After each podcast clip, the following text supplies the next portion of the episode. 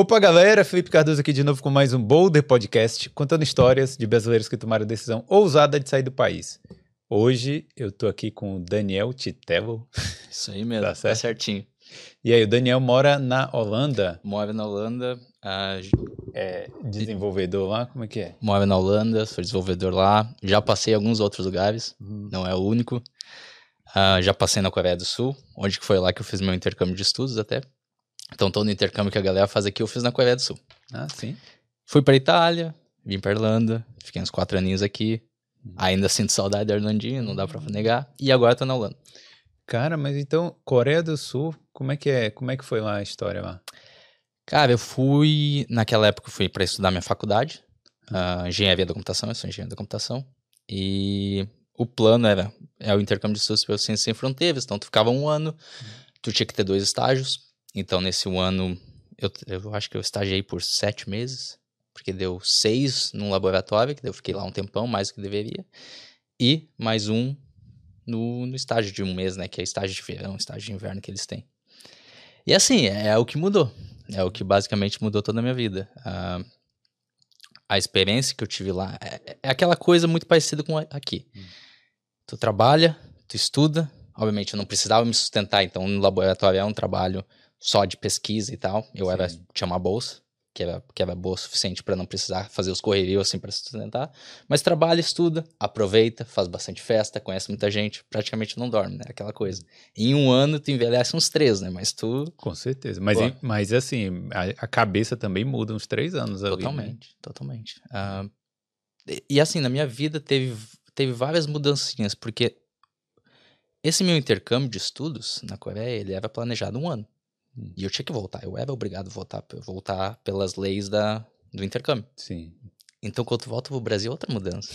Tu é brasileiro, mas tu não tá lá um ano já, né? Então é, é, é bizarro, assim, a diferença, o país como tá, é uma época diferente. Eu também peguei 2015, que daí teve uma crisezinha ali. Então, pra mim voltar e me encaixar no mercado de trabalho foi complicado.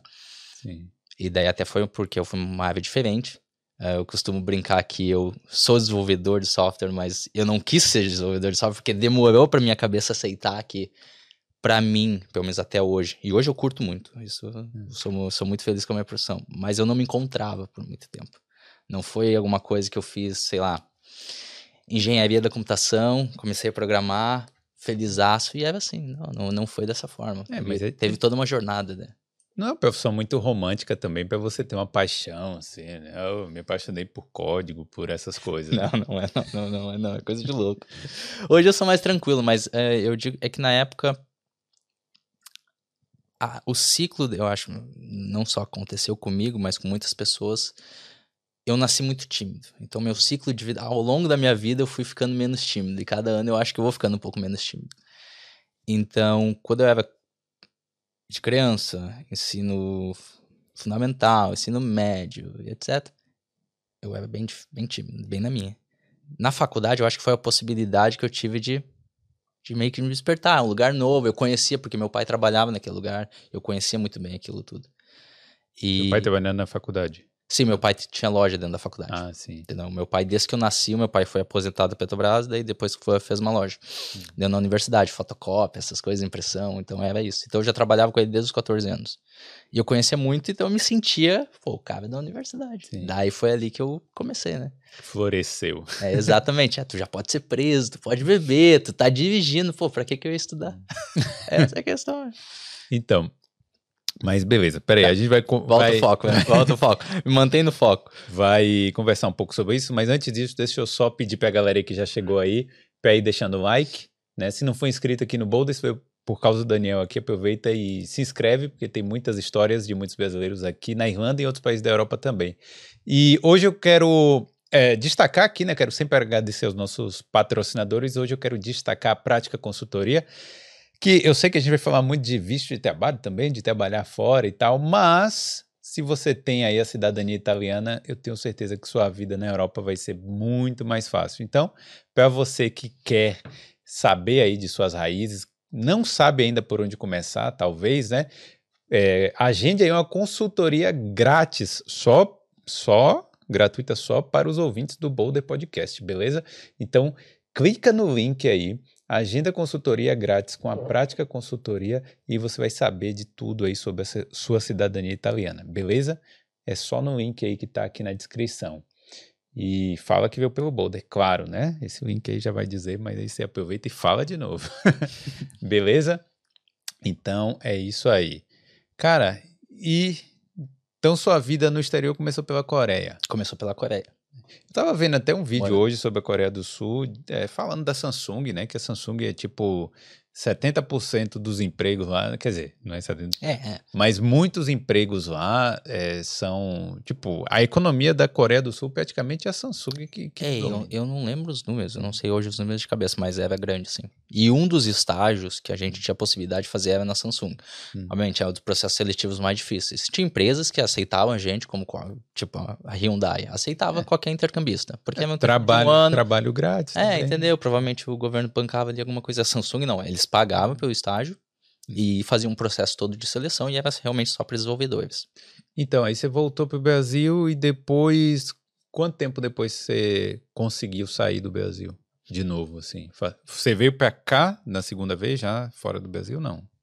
Eu demorei dois anos. Eu demorei dois anos. Então eu voltei para o Brasil, eu terminei minha faculdade, virei engenheiro e tentei ficar no Brasil por um período. Então, como eu falei, estava numa época complicada, eu não consegui um trabalho, um estágio na área de desenvolvimento de software. Até porque em engenharia da computação tem elétrica, tem eletrônica, tem mecânica, tem muita coisa. Entendeu? Não é só realmente TI, site, site, back-end, outras coisas. E daí eu comecei a trabalhar com eficiência energética. Fiquei uns dois anos, tava evoluindo na empresa, tava bacana, mas tem coisas que não tu sente que não é para ti. Não tava indo, não tava indo bem. E daí em 2017, aquela coisa uh, ano novo que tem as resoluções de ano novo, pensei, cara, não tá legal esse emprego. E daí eu pensei, eu já tava me formando, tentei fazer mestrado na Coreia. Eu tentei voltar pra Coreia. Tentou? Tem, tem algumas bolsas de mestrados que são bem conhecidas lá. Tentei, não passei, não passei na última fase, passei pela fase toda na universidade, documentação, blá, blá, blá, mas não passei na última fase, que daí é realmente número de vagas, quem tem melhor coeficiente de, de rendimento e essas coisas.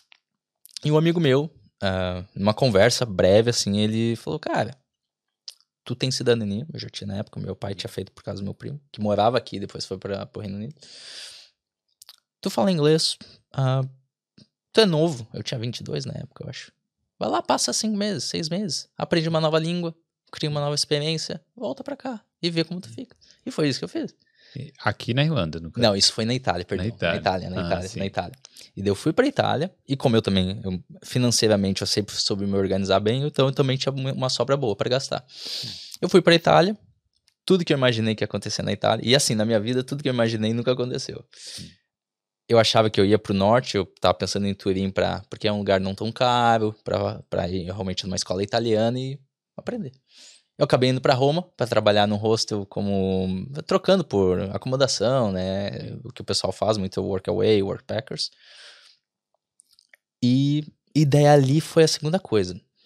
Eu falei da Coreia, né? A Coreia foi meu intercâmbio. Na Coreia muita gente foi comigo, tinha 70 e poucos brasileiros, muitos decidiram fazer coreano. Sim. E não evoluíram tanto a língua inglesa. Ou não focavam tanto. Eu só fiz inglês. Eu, cara, toda a, fa a, faculdade era toda inglesa. Ah, entendi. Sim. Só que a aula de coreano era, era muito cansativa, era, eles cobravam muito. Então eu não tava afim de passar aquele tempo extra estudando coreano, porque é uma língua que eu ia fazer um ano. Hum. Então eu só fui pro inglês. Então eu fiz aula de avançado inglês, apresentação, blá, blá, blá, um monte de coisa, tudo em inglês. Eu tinha um vocabulário melhor, provavelmente, que eu tenho hoje, porque eu já tava estudando fresh do, dos cursos. Mas eu não sabia falar. E foi lá que eu comecei a falar. Entendi. Então eu usei a Coreia para isso. A Itália. Não, e assim, nunca foi pensado, né? Mas na Itália, como que eu usei? Eu cheguei lá, me encaixei lá na Itália, comecei a trabalhar no hostel, fiz minha historinha. E eu percebi, cara, eu tô aqui trabalhando, tô carregando um monte de lixo, porque daí os caras do hostel me tinham um restaurante perto, né? Tô carregando lixo, tô, tô fazendo um trabalho informal que todo mundo faz. Mas eu não quero isso para sempre. Sim, né? claro. E outra coisa, na Coreia eu sentia muito que tinha muito europeu e, e, e eles não andavam com, com, os brasileiros, não andavam com os latinos. E talvez isso me parecia que eu sentia alguma coisa inferior. E, e na Itália eu usei isso. Eu, cara, os caras são gente boa. Pô, tá cheio de argentino aqui enchendo o saco, mas tem os europeus também aqui são gente boa. Os caras são iguais que nem a gente. E eu acho que foi ali que eu tirei um pouco aquela cisma que muito brasileiro tem de, de, de, de se sentir inferior às vezes com os europeus, ou, ah, síndrome do impostor e tal. Então, na Coreia eu usei pra um lado e na Itália pra outro, antes de vir pra Irlanda. E aí da Itália você veio pra cá. Sim. Daí eu vi que não era lugar, hum, era devagar. Pra mim, assim, a Itália é um relacionamento de amor e ódio, acho que é com muita gente, mas eu decidi vir pra Irlanda, porque é os únicos lugares, Irlanda e Reino Unido é os únicos lugares que eu entendi que podia falar inglês. Eu não sabia que podia falar em Berlim, não sabia que podia falar na- na- em vários lugares na Alemanha ou na, na própria Holanda.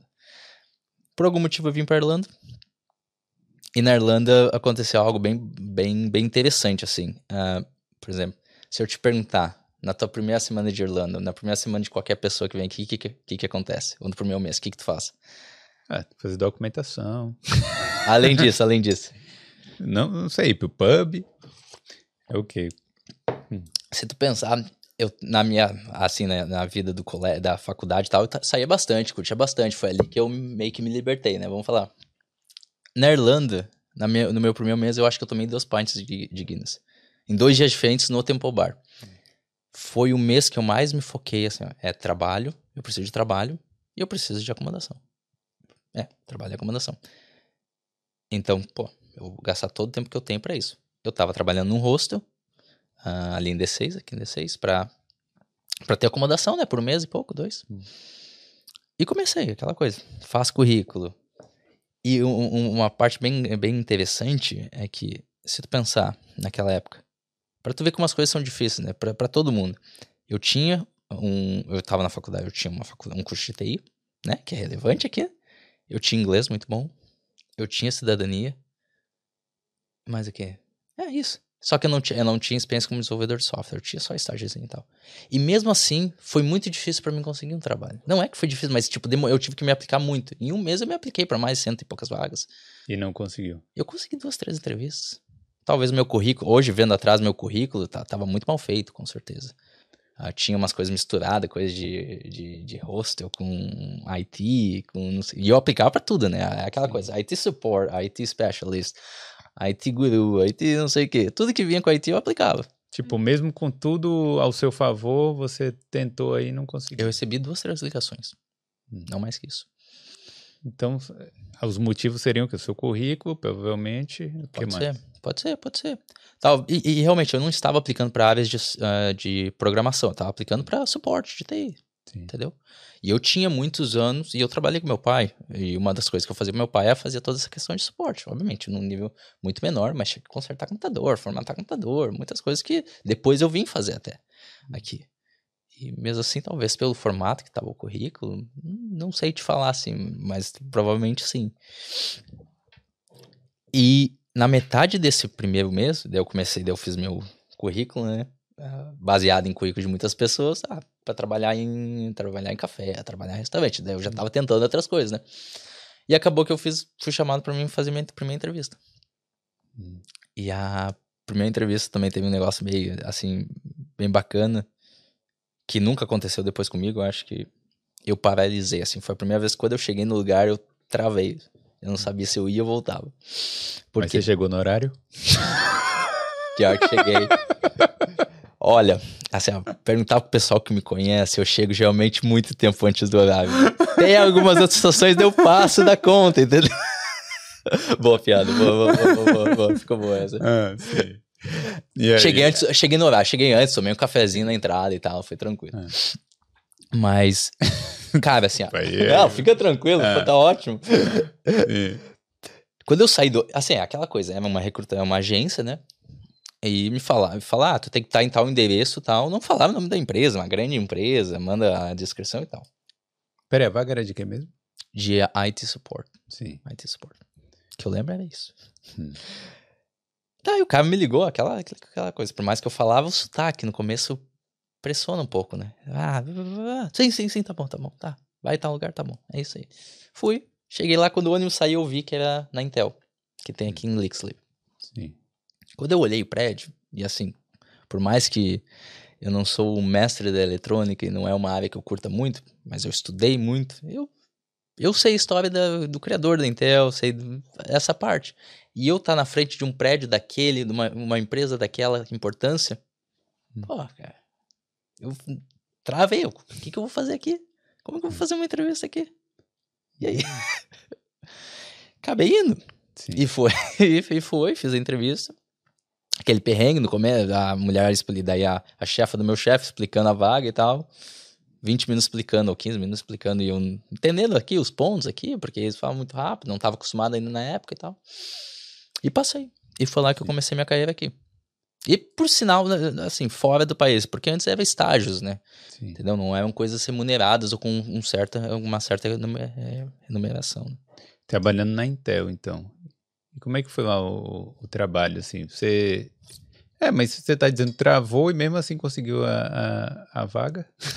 então foi o quê? Foi, foi sorte? tem os dois, né? Tem os dois, tem é. os dois. Não, cara, eu estava bem preparado para a entrevista. Eu tinha estudado as perguntinhas que tinha que estudar, eu tinha estudado vários cenários. Uh, só que eu não sabia o tamanho da empresa, né? E acabou, eu não, eu não lembro muito bem da entrevista, até. Foi uma entrevista de uma hora e pouco, se eu lembro. E é, me, me explicavam tudo e eu acabei passando. Isso foi, eu acho que eu tava na segunda, terceira semana na Irlanda, até realmente começar, começar de sinal, daí foi mais umas duas, três semanas, assim. E no começo também foi aquele perrengue, né? A minha chefe, que era polonesa, tava fora, tava viajando, e daí o meu colega do lado aqui, ele falava, eu, não, eu escutava mal ele, eu não escutava direito, porque ele falava pra tela, pra tela com sotaque bem carregado, ainda tentando me acostumar, né? Foi complicado no começo, mas é aquela coisa, eu acho que muito brasileiro faz, né? Eu tava estudando lá, todos os cursos que a empresa dá, que tinha que fazer, né? Anotava tudo, chegava em casa, estudava mais um pouquinho. Chegava no outro dia cheio de perguntas, pô, mas o que, que é isso? É LDO. O que, que é isso? Daí tentava juntar os pontos, porque se fosse depender dos caras, pelo menos daquele meu colega, ia demorar muito. Hum. E eu tive um certo sucesso lá. Depois de três meses, assim, eh, a minha chefe foi embora pro Google, outro cara saiu para não sei aonde, e eu acabei do, liderando aquele time de três pessoas, no caso. Uh, fiquei mais um ano e pouco e depois eu fui pro meu próximo. E daí eu comecei a desenvolver. Ah, sim. E daí eu realmente falei, não, cara, tem que ser área, pô, ganha bem, não, não, tem que conseguir. Mas o... Então você só fazia suporte mesmo, né? Nessa época e depois... Sim, tinha muita a... administraçãozinha de sistemas. Hum. E assim, a parte de programação, de novo, era por fora. Tu tinha que trabalhar, por, tu tinha que estudar por fora, né? Sim. Então tinha toda uma programação. E aquela coisa, na Irlanda também, né? Estudava, quer dizer, trabalhava, pesado, trabalhava um pouquinho mais do que deveria, estudava em casa, estudava mais um pouquinho em casa, saía, curtia, fazia tudo. Tinha que dar tempo, dormia pouco às vezes. Comecei a acordar mais cedo, comecei a... Foi uma época também que eu comecei a ler muito livro de desenvolvimento pessoal, que me ajudou em certas partes uh, várias táticas, realmente que funcionam. Tu não bota tudo no teu dia porque é impossível, né? Tem coisa que é muito chato fazer, né? Meditar todo dia de manhã, ah, escrever, journaling, é essas é. coisas. funciona, realmente funciona, a gente sabe que funciona, mas, pô, é chato. Vem cá, mas então, no, na TI aqui na Europa, qual é a, a porta de, de entrada? Então, é quais são os jobs mais tranquilos para a pessoa entrar na TI? Se a pessoa já tem, independente se ela tem experiência ou não? Tipo, é, o, o entry level, qual, qual seria o, o, caminho mais fácil? Você falou, né, que você trabalhou com suporte, sei lá, porque o desenvolvedor é uma coisa... Qual, qual, é, o, qual é o que ganha menos e qual é o que ganha mais, assim? Ah, o IT Support deve ser o que ganha menos. Eu ganho, eu posso falar de valores? Eu sou de boa com valores? Pode falar. Eu ganhava na época, o quê? 24 mil, 24.500. É, Entendeu? Então... Muito, às vezes a pessoa trabalhando na pub provavelmente ganhava mais que eu. Sim. Uh, então é um salário bem abaixo do que geralmente tu pensa como desenvolvedor. Tá, é, um salário baixo, é baixo para TI. Sim. Né? Mas essa questão, eu, eu, eu, sou bem transparente assim com valores, uh, porque eu sei que o, salário que eu ganho hoje, que é um salário muito bom, vem daquele salário menorzinho que eu continuava batalhando. O meu primeiro salário de dev, como foi dev júnior, né? Hum. Era 30. Não é muito mais que isso. Sim. Obviamente, de 24 a 30 dá uns 25%, é, né? Tu fica feliz, ah, sim, sim. não tem como. Mas não é, não, não, assim, se tá começando, daí realmente tu testou, eu digo, se testou, tu pode fazer cursinho na internet, não precisa comprar uma faculdade, não começar uma faculdade comprar um curso caro. Tem tudo no YouTube, o Udemy, tem um monte de coisa. Obviamente, começa um pouquinho, tenta, vê se tu gosta daquela linguagem de programação, vê se tu gosta da rotina, principalmente, não é uma linguagem de programação para mim, é mais uma rotina de tu resolver problema, tem dias que nada funciona e tu quer jogar tudo para cima, etc. Se tu gostou, achou meio, mais ou menos bacana, daí realmente investe numa coisa mais cara. E daí tu vai começando a ganhar conhecimento. Às vezes tu contrata um cara que tem, tem hoje tem muita gente, e eu acho muita gente bacana que trabalha na área e fez um curso de desenvolvimento, faz uma mentoria bacana, organiza os tópicos, porque tem muita baboseira assim que são coisas que não vai muito mexer no dia a dia no desenvolvedor. Sim. Mas te dão uns macetes, daí contrata uma pessoa assim, e daí a pessoa te leva para frente, daí realmente é a vaga que tu quer, aí tu consegue um trabalho júnior. Ah, Entendi. Tu pode começar por esse caminho. Tanto como o IT Sport. O IT Sport, geralmente o cara começa com, com hardware, né? Aquela coisa, tá lá, coisinha Windows e tal. E é muito aqui também. Aqui tem muita coisa manual. Com o celularzinho, né? Também o pessoal conserta muito. Não, mas numa empresa dessas é. Não, na, na Intel não, é mais computador e tal. E tinha uma administração de sistemas, tinha realmente tinha sistemas mais complexos dentro e tinha toda a questão de tickets e tal. Então é uma organização grande. Trabalhar numa empresa dessa é, é bom pelo crescimento, né, também. Porque, tipo, deve ter muitos processos que você tem que fazer ali que, que deve ser até mais tranquilo do que você trabalhar em empresa pequena, né? É, é muito processual, né? É muito processo, é muito processo. Tem que seguir aquilo, tem que saber, tem a, a daí tem aqueles sistemas todos que tu tem que utilizar, que tu tem que aprender realmente a utilizar o sistema para entender as coisas. Uh, ah, para tomar uma decisão, obviamente, não é nem tu, nem teu chefe, tem toda uma cadeia de decisão, realmente. Ajuda nessa parte para tu entender. Mas empresas pequenas, uh, por exemplo, a minha namorada, ela sempre trabalhou em empresas pequenas, e até hoje na Holanda ela trabalha numa startup.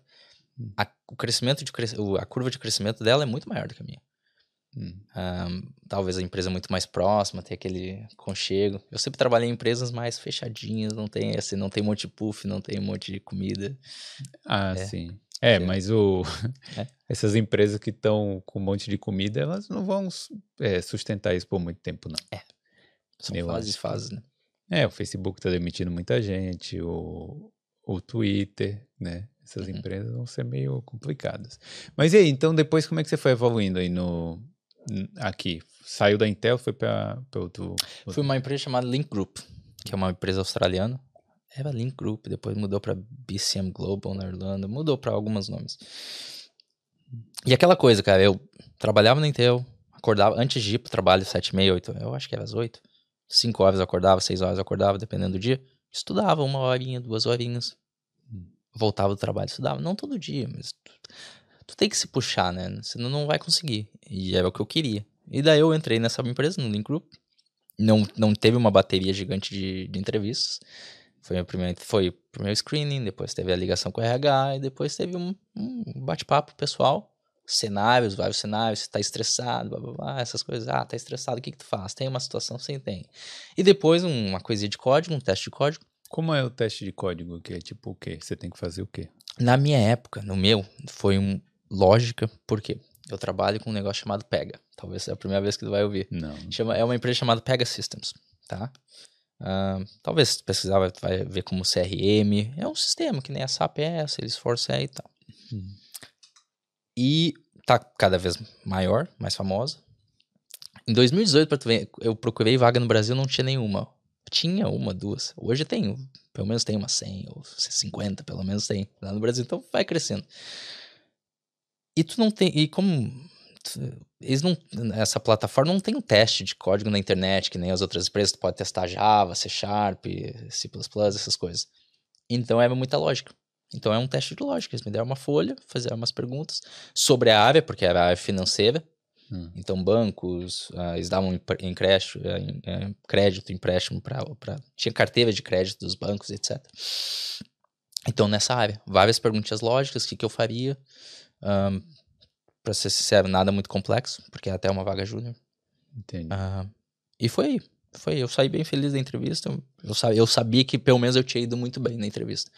E de novo, eu, eu tinha na parte de comportamental, vamos falar assim, de, dos cenários, sob pressão. Eu tinha, eu tinha muita coisa para falar por causa da Intel. Né? Hum. Então, a parte que tem experiência quanto mais experiente, fica mais fácil, eu acho, tu responder algumas certas perguntas. No começo eu lembro, pelo menos eu, eu memorizava, né? Tu não sabe o que tu vai responder, tu memoriza. E na entrevista é aquela coisa, né? Tu tá nervoso, daí quando tu tá nervoso dizem que daí o sangue sai da cabeça, vai pro estômago por questões de sobrevivência, não sei o quê. É. Daí tu não consegue falar direito, não consegue pensar. Quanto mais experiência tu tem, na minha opinião, pelo menos, tu consegue relembrar as coisas que fizeram parte da tua vida e fica muito mais fácil, né? E ali, de novo, foi a mesma coisa que eu te falei. Para tu desenvolver com Pega, tu tem uma série de certificações. Tu pode mais pro lado de business, tu pode mais pro lado de desenvolvedor. Obviamente eu fui pro lado de desenvolvedor porque eles me contrataram para isso. Eu e mais cinco pessoas, então seis, a gente fez a certificação. Então teve pessoas que nos instrutores por duas semanas. Depois a gente ficou mais duas semanas treinando com os caras da nossa empresa. Hum. Uh, os, os desenvolvedores líderes e seniors e tal. Depois a gente tinha que fazer a certificação. Ou quanto se sentisse confortável fazer a certificação. Eu fui primeiro a fazer, passei, tinha que passar, tinha que tirar 7, eu acho. De 10, de 10 né? Daí tirei 7, 4, alguma coisa assim, passei. Hum. E logo em seguida eu já estava estudando para outra, para certificação de sênior. Por mais que eu sabia que eu precisava da, da, da prática, eu já, já sabia a teoria, pelo menos me ajudava, entendeu? Então sempre foi assim. Muito nada na minha vida aconteceu do jeito que eu queria, mas eu, o cara sempre vai indo, né? tem que ir para frente, senão não, as coisas não rolam.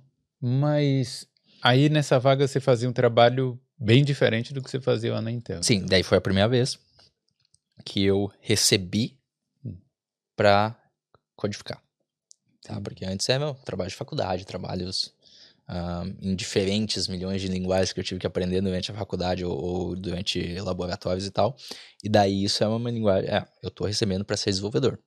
E, E daí deu aquele pá. e esse desenvolvedor em que linguagem? E pega. Em Pega. Ah, Pega. essa Pega já é Pega. uma linguagem Pega o diferente. sistema da empresa e pega é o, é o sistema inteiro. Entendi. Entendeu?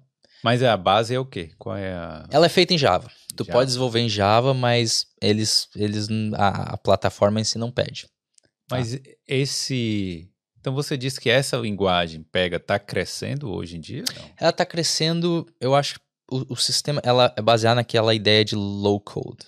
Hum. Então, baixo nível de código. Bastante ah, reutilização de código. Então, eu acho que todo esse sistema está crescendo. Então, talvez, ah, obviamente, tu pode ter sistemas e tem sistemas. Né? Tem sistemas que tu precisa de mais segurança, mais performance, mais um monte de coisa. Tá? Daí tem aquela coisa, custo e tempo, né? E tempo é custo, né? Mas, mas eu digo assim, por exemplo, porque se a pessoa tem um conhecimento básico de Java, ela consegue aprender essa, essa pega, Consegue, consegue. tipo, mas ela não precisa, ah, vou estudar isso mesmo antes de ter um emprego nessa área. Tem empresas que contratam e esperam para tu fazer a certificação, que foi o caso daquela minha, e tem outras que não. Mas eu vou te falar assim, ah, o curso, ele tá na, ele é online. Ah, no então site. o cara consegue fazer. Ele consegue fazer e só a certificação que ele vai pagar. tá? Entendi. Ah, e dentro do próprio curso tem questões muito parecidas com a prova. Obviamente na prova eles dão mais, na prova é muito cenário de vida real, né? Ah, como que tu usaria, como tu implementaria aquilo. Ah, mas tu pode fazer tudo assim, ó. Depois a gente sai aqui, vamos lá, passamos mais meia horinha, passamos uma horinha. E eu vou te falar o quê? Se tu fazer uma horinha todo dia, talvez em, em um mês tu consegue terminar o curso. Não sei se tu vai estar preparado para fazer a É, prova. sabe se vai fazer. Realmente. Porque, te- assim, eu vejo muito, principalmente, é muito famoso na Índia e nos Estados Unidos. Né? Vejo nos Estados Unidos plataforma e na Índia, porque sempre tem um monte de indiano fazendo, né? E tem muita gente na Índia, e até na Holanda, eu já vi muitas pessoas fazendo, eles fazem a primeira e a segunda já, uma depois da outra. Então é muita memorização. Se tu vai memorizar, tu pode fazer. E realmente, tu pode fazer as duas e já tá- começar como um, trainee. Tem muito na Holanda isso. Trainee Pega Developer. Não. Tem muito. E deve ganhar seus 50 mil. É, bom, né? Médio, é. Pouco 50 mil. O... Aí sim, aí você ficou nessa empresa muito tempo? Foi logo antes de você ir pra, pra Holanda? Sim. Foi? Eu fiquei dois anos e meio, dois anos, quase três. Até bastante. né? Fiquei Ba- bastante. é, tá Fiquei bastante, construí minha história lá, ah, gostava bastante. E não pensava sair. Ah, assim, aconteceu, eu- daí eu fiz a outra certificação, fiz uma entrevista dentro da própria empresa para passar, para passar de área. Obviamente, o salário que eles me ofereceram não é o que eu gostaria, né? E eu fui procurar no mercado coisas ah, que pagavam mais para pelo menos voltar com uma proposta. E foi o que aconteceu. Como todo mundo sabe, na área de TI, tu, geralmente tu é- tem muita gente que fala contigo no LinkedIn ou no e-mail. Hum. E E eu sempre curti fazer entrevista. Eu, mas a parte, não a parte técnica, a parte técnica é mais chata, né? Mas a parte de conversação é que nem a nossa conversa aqui. Sim. Então, isso é uma coisa que a minha namorada sempre zoa comigo, sempre tô fazendo entrevista. E a gente, eu fiz uma entrevista com uma empresa, que é muito grande, na área de TI, Infosys. E pra Polônia. E continuei fazendo. Fiz a primeira fase, fiz a segunda, fiz a terceira, que era. Pra morar na Polônia. É, a vaga pra morar, né? Pô, Mas eu não tinha nenhuma intenção. Pô, mas quem é que quer ir morar na Polônia? É, é naquela cidade dos duendes, tem os duendezinhos, eu Ah. nunca lembro o nome. Tem uma cidade que tem os duendezinhos e tal. Mas eu queria a proposta, entendeu? Entendi. E então eu fiz a parte técnica, uma hora, dois indianos me martelando a cabeça. Eles não me perguntavam nem se eu tinha alguma pergunta no final. Uhum. Geralmente tem, né? Por educação, o cara pergunta. Não, eles Sim. fizeram a, entrevista. Aí acaba. Eu tava no horário. Ah, você Bom, chegou cedo Super nessa importante, hora. super importante. Tá no, tem Foi que tá- online? Ah, sim, tem que Ah, estar no horário, né? Tem que estar tem que tá no horário. Fiz a entrevista, não recebi nada, não, eles não falaram nada. Depois de uma semana, duas, o cara, ah, gostamos de ti, queremos te oferecer tal. Bacana e tal. E deu, cara, primeiro, a minha intenção não é sair daqui. Eu falei. Me oferece, eu, lembro, eu acho que era quatro, cinco vezes mais. é Alguma coisa. Eu botei muito pra cima pra eles não voltarem realmente, daí fica chato, né? Daí Sim. realmente. Então, eu acho sacanagem fazer assim. Mas botei pra cima, ou por algum motivo eu tinha olhado no LinkedIn que eles tinham a mesma vaga em Amsterdã. Hum. E daí eu sabia, Amsterdã é um, é um realmente paga muito melhor que a Polônia, eu sabia disso. E é uma cidade que se fosse pra morar, eu moraria. Claro, é. Mandei pra eles numa sexta. Segundo o cara voltou e era uma agência que tava recrutando pela empresa principal, né? Não era o recrutador da empresa mesmo ainda. O cara voltou, nossa, eles gostaram da tua. Eles ficavam até. Como que tu viu a vaga? Que inteligente que tu é. Os caras ficaram surpresos. Os caras da sua empresa ficaram. É, da, da, da empresa que eu acabei indo trabalhar depois, os caras ficaram surpresos que eu, tinha, que eu vi a vaga e pedi uma contra-oferta Entendi. falando de outra vaga. Eles foram olhar e aceitaram. Pra você morar em Amsterdã. Sim. E daí veio a bomba, né? A bomba é o seguinte. Naquela época, eu, eu tava namorando, eu tô namorada. E eu tava indo pro Brasil. E depois disso ela ia vir morar comigo na, na Irlanda. Hum. Isso foi na semana que eu estava indo pro Brasil. Depois eu ia ficar um mês no Brasil e depois ela vinha. Então era um mês e meio antes. Ah, Conversei com ela. Ela preferia. Ela já morou aqui na, na Irlanda, então ela queria morar num lugar diferente. Botei aquela listinha, né? Pós e contras. Falei com uma ou duas pessoas realmente importantes. E tomei a decisão: vou, vou pra Amsterdã. A Irlanda, eu acho que se fosse mais dois anos pra frente, dois, três anos, eu pensaria, cara, que eu conheço como vai ser, eu tô sendo valorizado pela minha empresa. Realmente, os caras. Porque os caras cobriram, perdão, eu não esqueci de falar, os caras cobriram a oferta na minha empresa sim. tá? Então eu estava sendo prestigiado por eles, era um lugar que eu sabia, era um lugar que eu tinha uma história. Então, talvez, se eu fosse falar, ah, dois, três anos mais na frente, por estabilidade, eu ficaria aqui. E por, é, estabilidade. Eu acabei indo pra, pra, pra Holanda. Falei pra minha namorada, né? Vamos pra Holanda então. E fomos.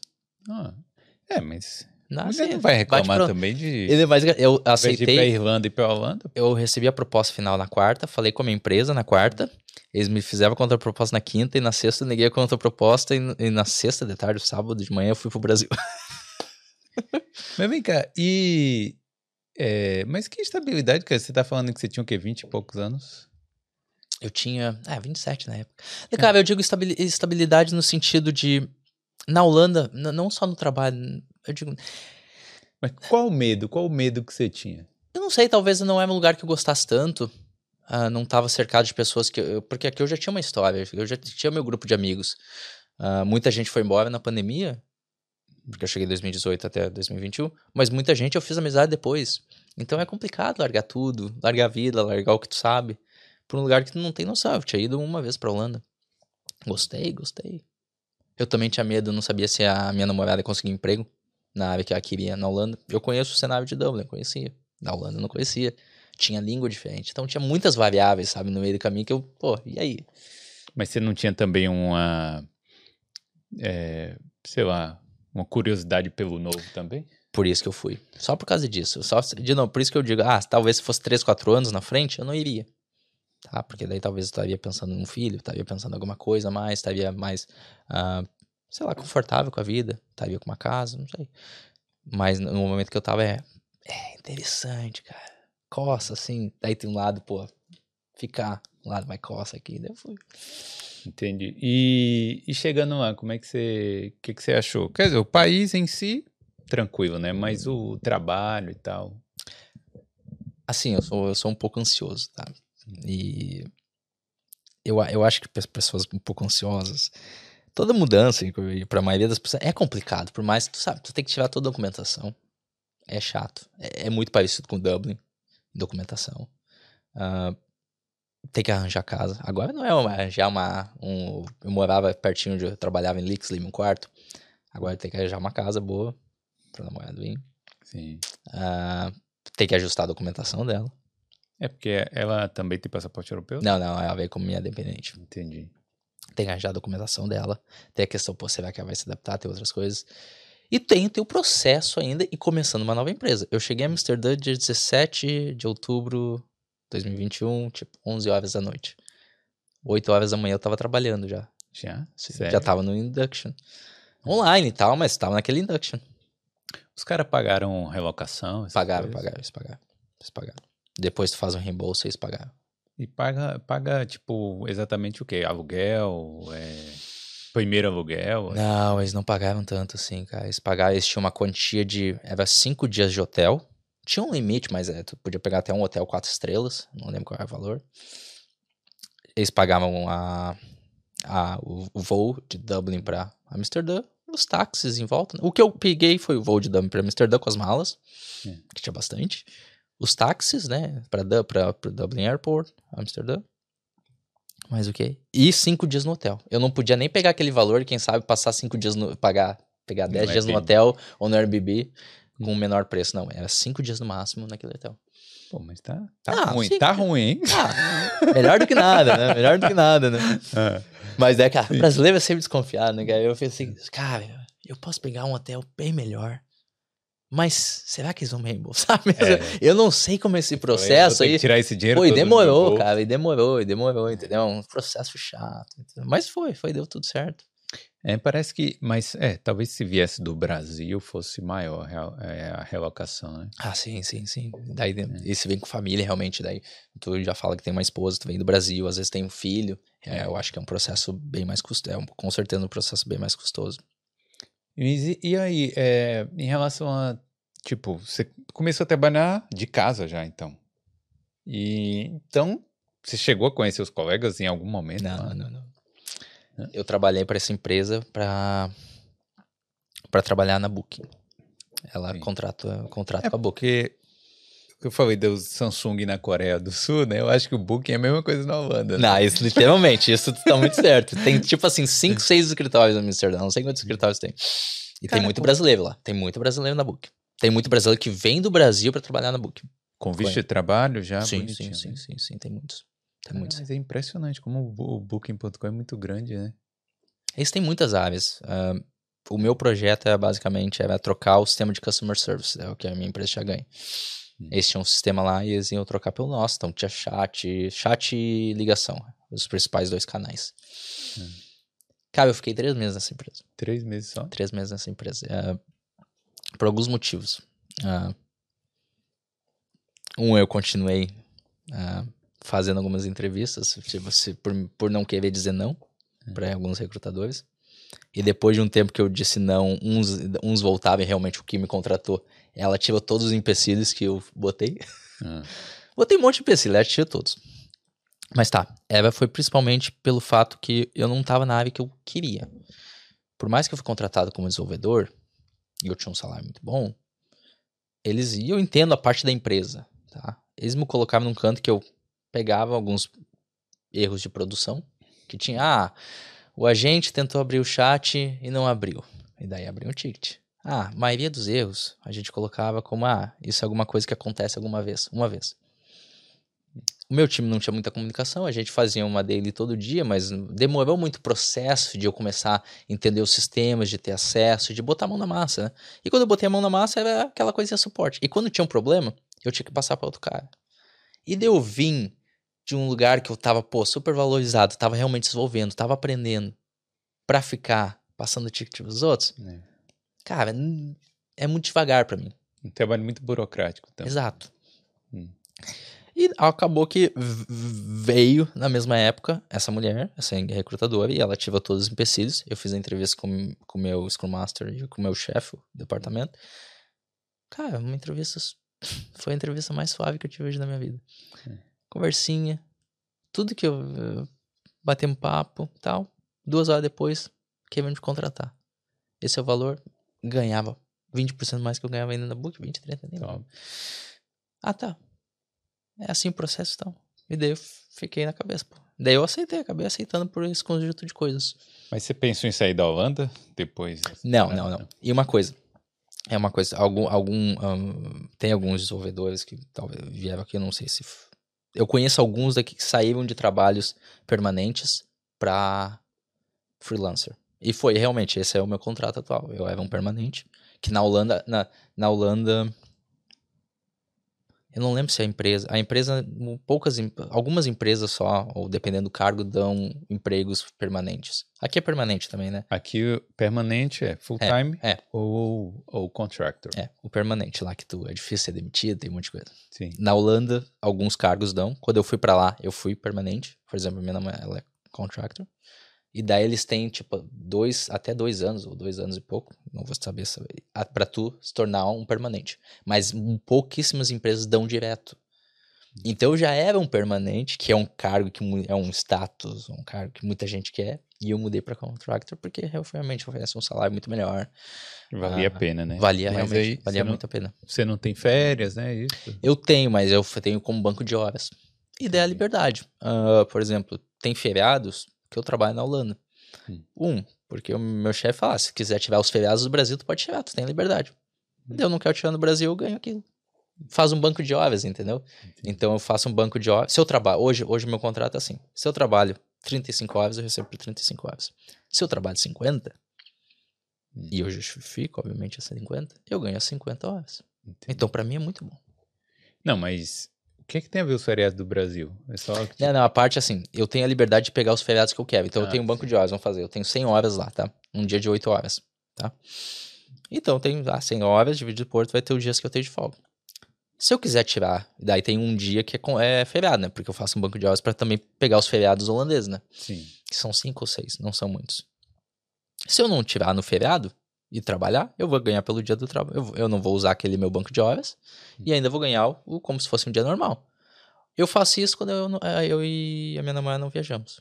Entendi. Se a gente não viaja, mesmo. eu trabalho. Porque também é um dia suave. Vai ser um dia suave. Só tem, tem uns colegas que trabalham na Espanha, daí vai ser eu e eles. Vai ser um dia suave. Ah, se eu não tiver alguma coisa super mais legal, assim, mais importante, eu trabalho. E também eu gosto do meu trabalho, então não tem muito problema com isso. E é uma forma de fazer uma grana maior, né? E aí, agora você faz código mesmo, essas coisas? Não.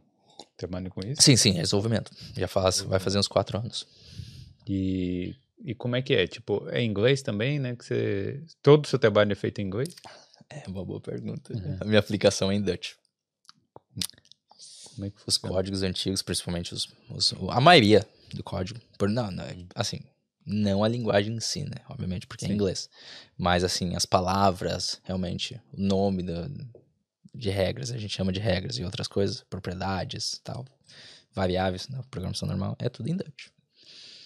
Mas aí você teve que As aprender. telas, não, o tradutor. Na questão, quando vem um novo código, a gente tem os, os, os arquitetos, né, os business architects, que fazem toda, fazem todo, entregam tudo em inglês pra gente, explicam, né, porque agora, na verdade, no meu time, nesse time específico, são, é, só, só, só tem um Dutch agora. Que é esse que é um cara que já tá há muitos anos lá. Mas agora são três, é eu e mais dois indianos. Inclusive, um é casado com uma brasileira. Um indiano casado com Eu nunca tinha visto. Nossa. E ele fala português. Ele morreu quatro, foi uns três anos em São Paulo, aprendeu português. Bom. Bem curioso. E. É. Eu, são três de fora. E daí o meu time, realmente, o meu time é todo inglês. É, o- todo mundo fala inglês de diversos países, mas a empresa não. Então, alguns meetings ainda são em Dutch. Daí eu não participo, não preciso participar. Tipo, alguns meetings de TI, tá? Mas os meetings mais importantes eles falam, falam inglês, que eles falam tranquilamente, né? São poucos que falam assim, meio gaguejando e tal. Eles- Eles falam muito bem. Mas você aprender holandês lá tem uma vantagem, não tem não? Tipo, um Ah, vai ter. diferencial. Sim, sim, vai ter. Eu não sei se em carreira, Pra mim pelo menos, Pra mim, Daniel. Ah, diversas carreiras tu precisa, e até, ou é uma barreira de entrada menor, não tem uma barreira de entrada tão grande. Ah, Pra mim, eu aprenderia holandês no momento que eu souber que, ah, cara, eu realmente quero ficar pelo menos um bom tempo aqui. Eu acho que aqui é o lugar. É, porque eu vejo que, E aí vale a pena, eu acho. que o holandês não tem, não tem o preconceito da língua, né? Ele, tipo assim, apesar de ser holandês, tá morando na Holanda, ele fala inglês, tipo, tranquilamente com qualquer pessoa, sem ter aquela, aquele, aquele preconceito, né? De falar, É. ah, eu... eh", Tipo, ah, essa pessoa que tem que se adaptar ao meu idioma, né? É. O, o holandês não pensa assim. Eu acho que algumas pessoas que eu, que eu já perguntei ou falaram, falam que porque é um país pequeno, né? Eles sabem que eles têm que trocar informações, trocar goods de outros países. São muito pequenininhos e quem fala holandês? Talvez se fosse um país... Suriname, Suriname fala. Pode ser, algumas colônias, né? Entendeu? E, e até se for na, perto da Bélgica, não, que a minha empresa, eu moro em Amsterdã, mas a minha empresa é em Tilburg, que é bem pertinho da Bélgica. Vou uma vez a cada três semanas. Hum. Ah, e é, talvez ali o pessoal fala, eu nem sei na Bélgica fala, é uma parte fala em que eh, fala francês. Que é uma língua parecida lá com o holandês, né? É. né? Então aí, mas peraí que eu tô aqui pensando aqui no, aí sim, aí lá então é, trabalho então normal, tudo em inglês. Bom, é tipo assim, você vê muitos brasileiros é, vindo direto do Brasil para cá. Como é que como é que funciona isso? Você sabe como é que funciona? Do Brasil pra Holanda? Tipo, é, do Brasil para Holanda direto já com trabalho e tal. É burocrático? Cara, eu acho que depende muito da empresa. tá? Hum. Mas se a empresa traz. De novo, eu, eu, ah, eu conheço algumas pessoas, não, não posso falar por muitas, mas geralmente a empresa faz todo. Ainda mais vai ser uma empresa grande, provavelmente, né? Tem Vai ser um- o booking normalmente. É, vai ser, vai ser o- na Holanda vai ser o book, né? Ah, e daí eles fazem a papelada toda. Fazem a papelada, te dão de mão beijada. Não é igual aqui, né? Que a pessoa tem que meio que. Muita gente aqui que tem, que tem o visto, né? O que quer conseguir o visto de trabalho, normalmente a pessoa fala: Não, eu vou me virar, eu faço tudo, eu, eu vou lidar com um profissional que vai aplicar pelo visto. Então na Holanda deve ser mais tranquilo, né? É que, na, é que na Holanda eu acho que não tem a porta de entrada que tem aqui, né? Não- o pessoal não vai pra estudar inglês lá, ou vai pra estudar holandês. Não, deve ter alguém que estuda holandês, mas não deve ser a quantidade que nem inglês, né? Então acho que o sistema, o sistema de imigração também é diferente. Não tem. Eu não, todas as vezes que eu pesquisei aqui, minha namorada não tem critical skills. Ah, tem uma, uma questão com a idade, que daí se tem uma- é menos de 30 anos, se não me engano, daí tu tem uma barreira de entrada. Tu tem que pagar um salário menorzinho. Se for acima de 30 anos, tu já tem que pagar um pouquinho mais, tipo 60 e poucos mil, alguma coisa. E daí, aí daí é pesado, entendeu? Mas é- isso é o quê? Mas é- isso é alguma regra? Alguma. É a regra do país de imigração. Pra trabalho, né? Uma das formas de tu imigrar, de tu ficar lá, é trabalhar, né? E daí Então a pessoa com mais de 30 tem que receber mais? tem que receber. Pelas mais. regras da, da Lá eles têm algumas coisinhas. Eles têm, se tu for. ah, e tá feito convite quando tu for pra Amsterdã. Certo. Ah, vou te levar na frente do McDonald's, não pra comer no McDonald's, mas pra te mostrar. Ah. Tem assim, salário de 15 anos, 16 anos, 17 anos, 18 anos, acima de 20, eu acho, 21. Hum, Então eles também têm um- uma questão de salários pela, por idade. olha só. E tem esse salário, se tu é abaixo de 30, tu daí a empresa pode pagar bem menos. Talvez a questão de tu já acima de 30 eles acham que tu já deve ter, ter que ter família ou ter, tem mais responsabilidade. Talvez alguma questão social, eles acreditam. Que Mas é, é diferente do critical skills aqui, entendeu? É, porque é, deve ser por isso que a gente foi na Dinamarca e só tinha criança no McDonald's. Só tinha, tipo, os molequinhos de 14. Devia ter uns 14 anos, aqueles moleques, 13. Pode ser. Deve ser por isso, né? Pra conseguir manter o, o McDonald's barato. Rodando. Mas é estranho, eu não sabia que existia uma lei disso. É diferente, é um, é um pouquinho diferente. Hum. Então, é, é, são, pa- ah, por mais que no bloco europeu cada país tem um pouquinho a sua regra de imigração, né? Hum. Ah, mas é, é- eu acho que o sistema, a quantidade de pessoas fazendo como é feito na Irlanda, na Irlanda é peculiar pelo, pela forma que o país abriu para a quantidade de estudantes, né? E principalmente Sim. por ser língua inglesa. É, verdade. Então é bem peculiar para cá. E que, é, que favorece bastante. Porque se eu, se eu me engano, o Critical Skills, daí ou tu pode, tu pode patrocinar teu visto até se é 30 ou 30 mil, 30 mil ou 32 mil, eu não lembro. Agora é 32 É, mil porque sobe, Critical Skills. É. É. Então, não é uma barreira de entrada tão pesada assim, né? Obviamente, tu tem a listinha, né? Então, É, de Critical Skills, mas E tem. Você outra? pode aplicar pelo General Skills em várias áreas também. várias aves que não estão lá na listinha, né? É. Mas vem cá, como é que funciona seu trabalho de.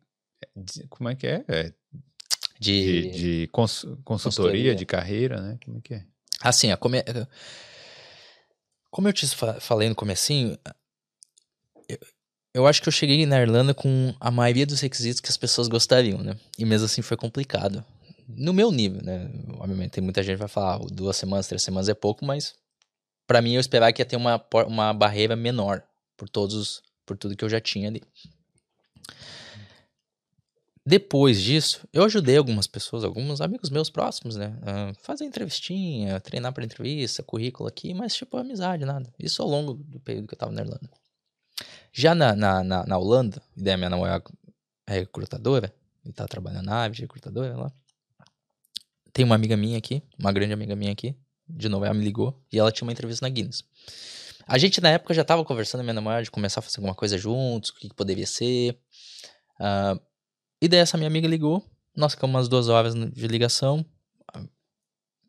Fiz umas perguntas pra ela, mostrei ah, essas perguntas que pode, pode aparecer, ah, como que tu responde, como eu acho que é o melhor cenário pra tu responder, pelo perfil dela, porque assim, eu falar qual é o melhor pro meu é uma coisa. Ela é uma pessoa mais, a minha, a minha amiga é mais espalhafatosa, ela fala mais alto, entendeu? Então tem que entender o perfil dela também. E acabou que ela passou na Guinness, trabalha na Guinness hoje. E por causa disso, cara, tem uma, tem uma possibilidade, tem uma oportunidade. A minha namorada tem a, tem a experiência dela, eu tenho experiência fora do país, eu não sou recrutador, mas eu tenho a minha carreira aqui, que na minha visão é, é uma carreira boa, tenho meu conhecimento, pô, por que não? Daí a gente começou.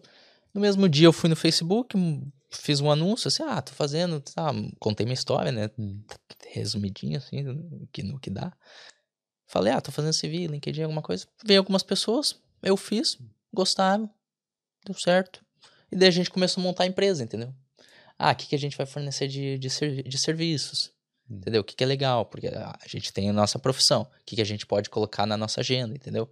Realmente tentando ah, cada vez trazer mais clientes. Da nossa forma. Porque a gente, tá, obviamente, a gente tem que ter. A gente tem nossa profissão inicial, que é o nosso, nosso trabalho primário, né? Tem esse trabalho que às vezes ocupa mais tempo. É. E também tem a questão de casal, tem a questão de, de, de, de passear, de viajar. A gente viaja bastante, né? E outras coisas. E também tem o tempo ósseo, né? É, tem aquele tem tempo que o cara dá uma também. matadinha, né? É, é, vezes, tempo da ressaca, de vez em quando, nem fala. É, Nem fala. ainda mais em Amsterdã. né? É, semana passada no Halloween nem fala. Mas tá. Daí a gente pensou no começo eh, em mais ah, serviço, aquela coisa, do yourself. Tu vai lá e tu faz. Então, a gente lançou um curso, ah, deu uma certa visibilidade, pessoas compravam algumas. Também foi a parte de aprender a fazer lançamento, é difícil, não sabe, ela também não é, então tu tem que aprender todas essas coisas, né? É, marketing digital. É, exato. Ah, a gente tá lançando um e-book na Black Friday. Então, teus. teus Ah, O que, que, que tem? o pessoal que tá nos vendo hoje é o primeiro a saber disso. Olha, exclusivo. É um e-book sobre CV, sobre currículo. Ah, e daí também depois a gente entrou com as mentorias, né? Consultorias. Então tem a parte de fazer CV, tem a parte de fazer. eh, ah, perdão, LinkedIn, tem a parte realmente de, enten- ah, de fazer entrevista com as pessoas, fazer simulação em inglês, mostrar a estrutura da entrevista. Qual, Ah, qual é o principal erro do LinkedIn das pessoas aqui que, que você acha? Aqui é na Europa, assim, e principalmente na área de programação. O que, que o programador peca no LinkedIn? Cara, em, gera- em geral, assim, as- ah, tem a questão das palavras-chave, né? Que no LinkedIn é muito importante. As pessoas não dão bola. Uma coisa que eu também não consigo entender é, às vezes tu tem quatro anos dentro de uma empresa e tu coloca, às vezes tu esqueceu, né? Eu também não atualizo meu LinkedIn toda mas tu coloca dois itens na tua descrição. Pô, e daí tu fala, pô, Felipe, tu, tu fez chover na tua empresa, no teu cargo, tu bota do, do- dois itenzinhos lá, meio escritozinho assim, de demorou um minuto pra. Tu não, não bota o tempo, entendeu? Não bota o carinho. E tu deixa teu, teu LinkedIn muito desatualizado. Mas, por exemplo, se eu faço um trabalho, vamos supor, é, o, que, o que exatamente, como eu, eu descrevo a minha função? Eu tenho que, no LinkedIn lá, por exemplo, eu coloco que eu trabalhei na Intel. Hum. Aí você bota lá só, sei lá, suporte de TI. Não, né? Você tem que colocar uma coisa mais detalhada aí, né? No cargo, no nome do cargo? Não, no cargo sim. No cargo, no cargo você bota os cargos que o LinkedIn tem. Mas ali embaixo, ali, naquela descrição, aquela pequena descrição. Assim, eu tinha uma série de tarefas, umas mais genéricas, né? Que demonstram uma série de soft skills. Então, eu não botava soft skills em si, né? Team lead, uhum. communication, blá, blá. Mas tinha uma série de tarefas que eu tinha que demandavam isso, tá? Uh, e daí tem a parte das hard skills, tem coisas que eu sabia que eu fazia que são específicas para a área, eu colocava aquilo. E muitos accomplishments, eu tive muitos lá. E muitos números. Tipo, coisas que você conseguiu é, que eu consegui, fazer. É, que eu consegui. Como eu, de novo, eu, eu, tomei, eu peguei uma operação. Por mais que era pequena, tinha eu mais dois, é uma operação. Então tinha vários, ah, diminuir o tempo de espera nisso. A gente tinha, por mais que a coisa, tinha muito SSD. Conseguimos, tinha, sei lá, 3 mil SSD parado lá, hum. sem fazer nada. Conseguiu, para tu mandar para os outros lugares demorava muito. Isso não era TI, TI, mas era a parte de administração. Conseguiu mandar, melhorar processo, melhorar um monte de coisa. Mostrava meus accomplishments, as coisas números. que. É, e os números, porque é para conseguir quantificar, né? Por exemplo, se eu boto aqui o Boulder, sou o host do Boulder Podcast, aí eu boto lá saiu dos, eh, de 0 a 12.500 inscritos hoje, né? Uhum. 0 a 12 mil em um ano. Tem que botar isso exatamente assim. Tem que dar um contexto, né? Até porque não sabe, né? Em quanto tipo, tempo, né? Criei o podcast e tal. É, criou um podcast, saiu de 0 a, a 12 mil. 12 mil e 500. 500 em um, vai, em, vai um período. Inscritos, é, 2.500 em um ano, quase 13 mil. Sim. Almost. Quase 13 mil, é. Quase 13 mil. É. Realmente, tu, um, quando tu tem números de visualizações, botar o número de visualizações. Tem muita gente que trabalha com budget, trabalha com revenue, trabalha com um monte de coisa, o profit. Botar também na, na, na, na moeda, né? Sim. Tá, então, então precisa fazer. Eu não sou a favor de fazer uma conversão perfeita, ah, tem que pegar a, a curva do dólar, do euro, mas faz uma conversão para moeda, não adianta botar muito real, né? Uh, porque isso, isso ajuda a pessoa. Mas eu, isso é bom na hora de ler, né? Por exemplo, Sim. O recrutador, ele lê aquilo ali e fala, pô, legal isso aí. Sim. Mas na hora da busca, eu acho que aquilo não aparece direito se eu colocar. É, tem as palavras-chave que vão te ajudar na busca. É. Tem outras coisas que também, quando eu me candidatei, daí eu fui, ah, fui me candidatar, vamos fazer, se eu me candidatasse para a mesma vaga de IT Support, eu ia olhar as vagas do LinkedIn que são de IT Support, hum. tá? Pode ser das empresas que eu quero, que eu quero trabalhar ou de outras e ver as palavras-chave que eles usam. Hoje em dia tem, tem muitos sites que tu bota um monte de, bota um monte de vagas, né? É. Uma em cima da outra e ele vai te dar um mapa de, sei lá, de todas as principais palavras-chave. Então, IT Support, Customer Service, uh, talvez se fosse consertar computador Mac, uh, Linux, blá, blá, blá, Windows, talvez você vê essas palavras-chave, você tem que ver. Tu pode botar um monte de vagas num programinha, que é gratuito, geralmente, e ele vai te dar as palavras-chave. E isso vai te ajudar nos filtros. Então, você simplesmente alterando o LinkedIn para otimizando o LinkedIn, aí você vai ser encontrado mais facilmente, né? Sim. O LinkedIn serve para isso, para o recrutador te encontrar ali facilmente, sim, sim, né? É, ainda mais hoje. Ainda mais hoje. Quando eu comecei, eu, eu não, na Irlanda, eu não, realmente eu não usei meu LinkedIn. Foi só CV. Hum. Uh, foi nesse, no é Indeed, eu acho que aqui é tem, Indeed, né? É. é. Uh, e outros sites que tinha na época. Eu não pensava no LinkedIn. Eu já tinha, mas não usava muito. E isso é um dos grandes erros, né? É. E continuar sempre deixando atualizado. Porque realmente, se tu deixa. Olha só, gente, eu tô fazendo meu bom trabalho na empresa. Eu nunca sei o que vai acontecer. Por isso que eu sempre fiz entrevista. Porque, assim, eu tô feliz aqui. Tá, eu gosto onde eu tô, mas o cara chega com um projeto maravilhoso numa empresa que eu nem sabia que trabalhava com isso. Eu curto a empresa, eu admiro a empresa e blá blá blá. Como que o cara vai, às vezes, chegar? Talvez em TI, chega porque dizem que em TI todo mundo, né, falta muita gente e tal, mas em outra área, vamos pensar se não tenho minhas coisas atualizadas, eu não tenho meu perfil atualizado com as últimas coisas que eu fiz. É chatinho, de vez em quando é. Mas vai lá e bota as coisas que tu fez, teus accomplishments, bota o que tu tá fazendo, o que tu tá aprendendo. Realmente constrói o perfil, que eles chamam de All-Stars, All-Star. Constrói um perfil bem feito, pô. E aquela, aqueles cursos lá, que todo dia eu abro o LinkedIn e tá lá assim, ah, hoje eu terminei o curso e não sei o quê. Serve de alguma coisa aquilo?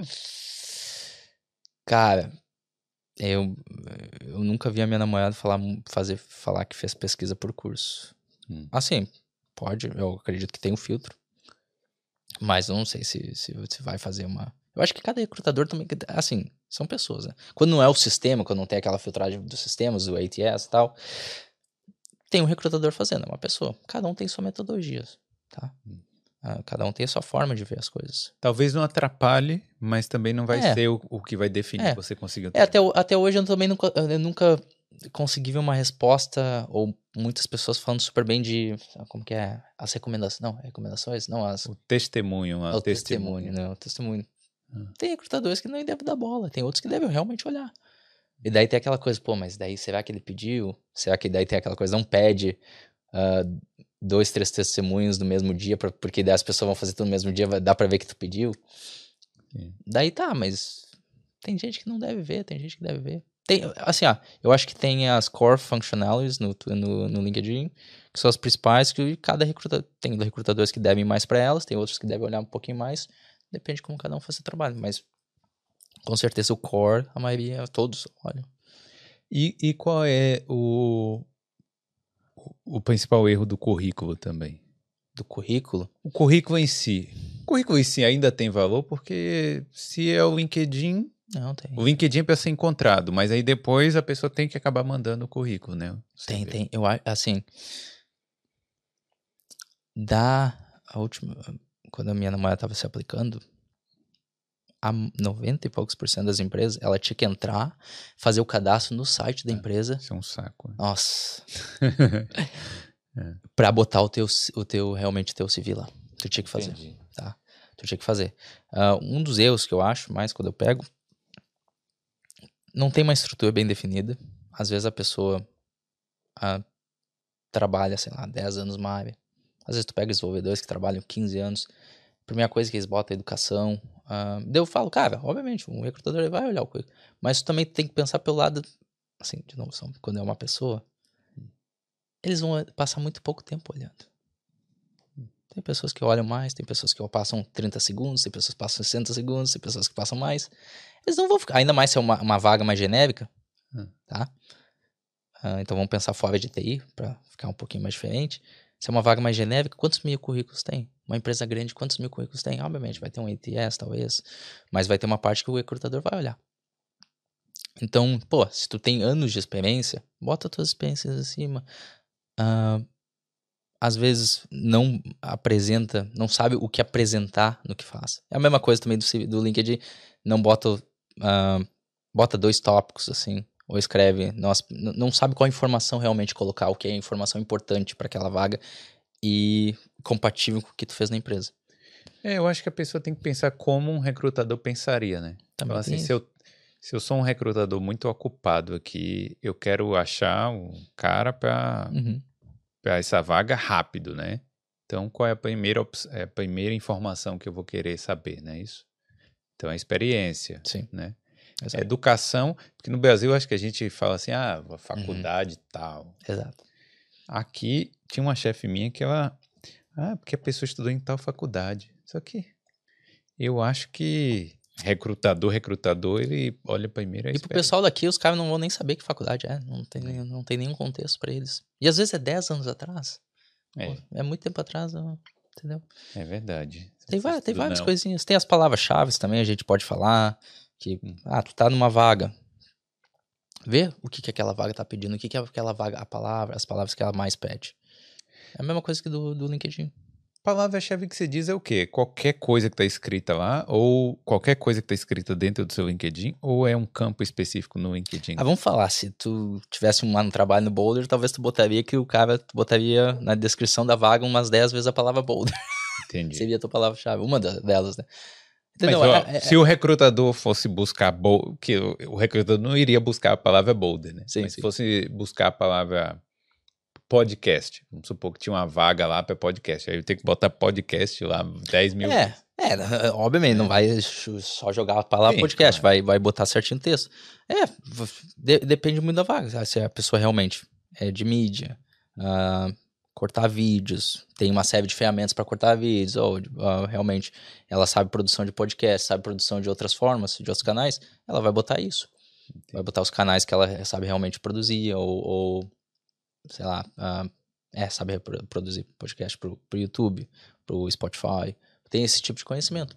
A vaga vai te mostrar isso. Tu não precisa procurar. Não, não, eu digo, não, procurar tu precisa né, pela vaga. Hum. Mas tu não precisa inventar. Não precisa achar que a vaga tal vai fazer isso. Não, tá lá na vaga. Então, se você, por exemplo, uma boa dica seria: olha alguma vaga que já existe que você quer. Sim.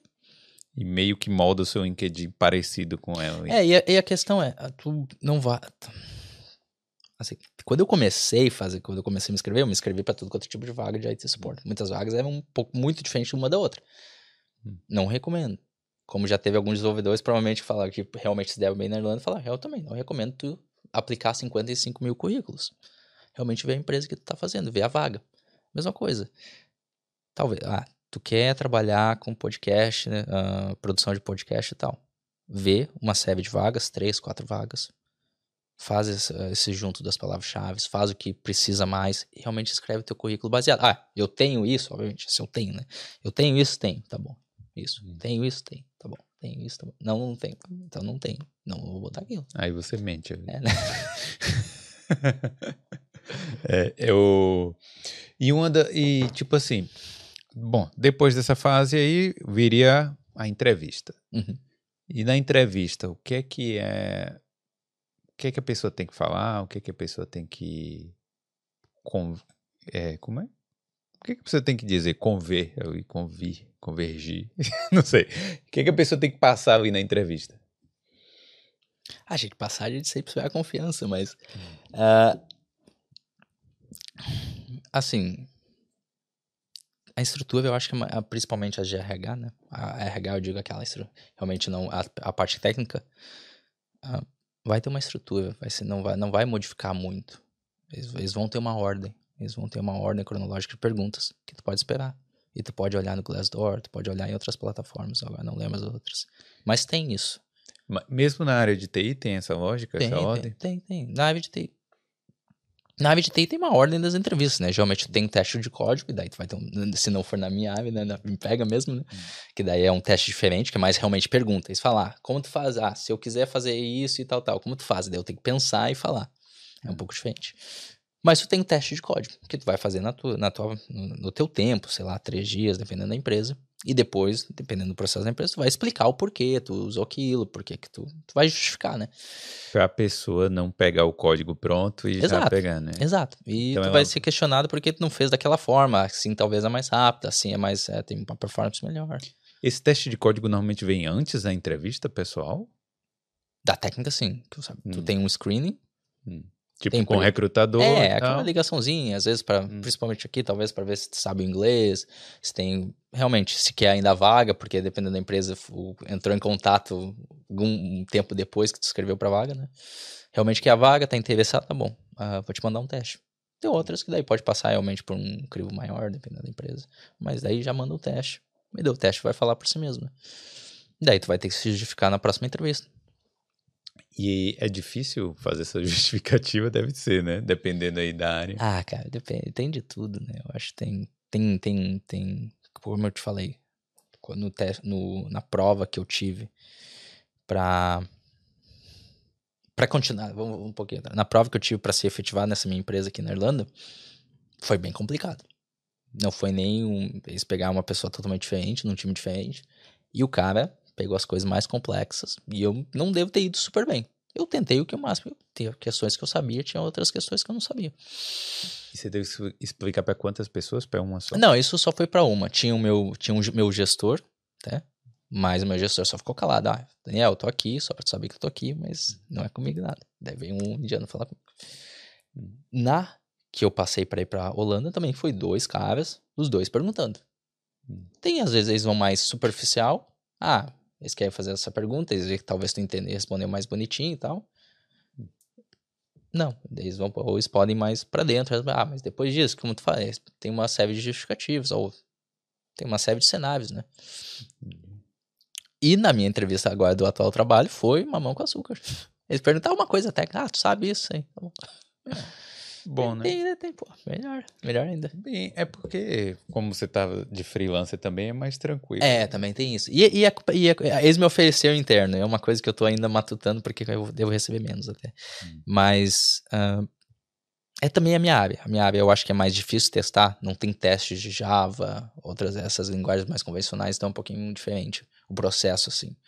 Mas se no, no processo convencional, Java, C Sharp, etc., tem, é o teste de código. Entendi. Teste que tu vai fazer e depois vai se justificar. E talvez, depende da empresa, vai ter outros processos, né? Outras pessoas na cadeia. Normalmente, aí, sei lá, você passou aí na parte técnica e ainda deve ter alguma outra conversa, né? Pode ter, né? Tem, tem empresas que gostam de. Tem a questão da cultura, né? Uh, você tem que pesquisar sobre a empresa também. Tem a questão, da, por exemplo, a empresa da minha namorada. É uma startup. Uma startup grande até para mim, mas tem 60, 70 pessoas. É, grande. A última entrevista é com o presidente, com o CEO. Obrigado. É com o CEO. Hum. Se ele não gostar da pessoa, é, é, é, independente do cargo, a pessoa vai passar pela, vai passar uh, pelo recrutador, depois vai passar pelo líder da área. É. Eu não sei, não, vai passar pelo recrutador, pelo líder da área, vai fazer um, ou, ou não, perdão, perdão, recrutador, vai fazer um teste né, um teste da área mesmo. Se é de marketing, vai fazer um teste, um case de marketing, vai fazer um case de TI, vai fazer um case. Vai, eu acho, para entrevista com, com, realmente o técnico da área, o lead da área, o head, e depois vai pro CEO. Se o CEO não gostou. Né? Talvez é mais questão, é questão de cultura. Ele é a forma que ele administra a empresa. Tem 70, 80 pessoas na empresa, mas... E o cara tem que ficar, o CEO tem ele que escolher um por um. Ele gosta. Eu acho que foi o, o Edu do IW que veio aqui, parece que o do, não lembro se foi o Dropbox ou outra empresa, mas que a pessoa tinha que ir lá em São Francisco, encontrar com o CEO. É, mas a, a Google aqui, aqui também é assim, né? Tem que, tem que vir, a última, a última parte do processo é aqui. Uh, não sei encontrar com o CEO, mas a última parte do processo é aqui, etc. É, estranho, né? Facebook, eu acho também, as grandes empresas, a Amazon. É. Muita gente contrata na Amazon, né, também. Lá e aqui. Continua falando aí.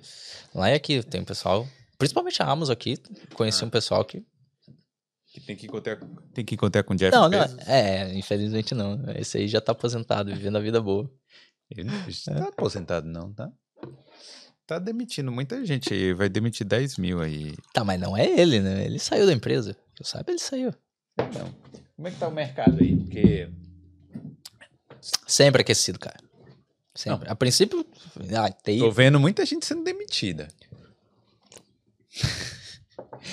Cara... É. Não, não, não, eu concordo, eu concordo. Assim, tá, vou, vou justificar minha opinião. Uh, por sorte, por sorte, por exemplo, eu trabalhava numa empresa, não, financeira, que dava crédito e tal. E, então, na, quando teve a pandemia, eles não demitiu nenhum, ninguém. Hoje eu trabalho com seguros, que é obrigatório na, na, na Holanda. Não pede para mim falar o nome da empresa, que é holandês. Daí, da, tá. da, da.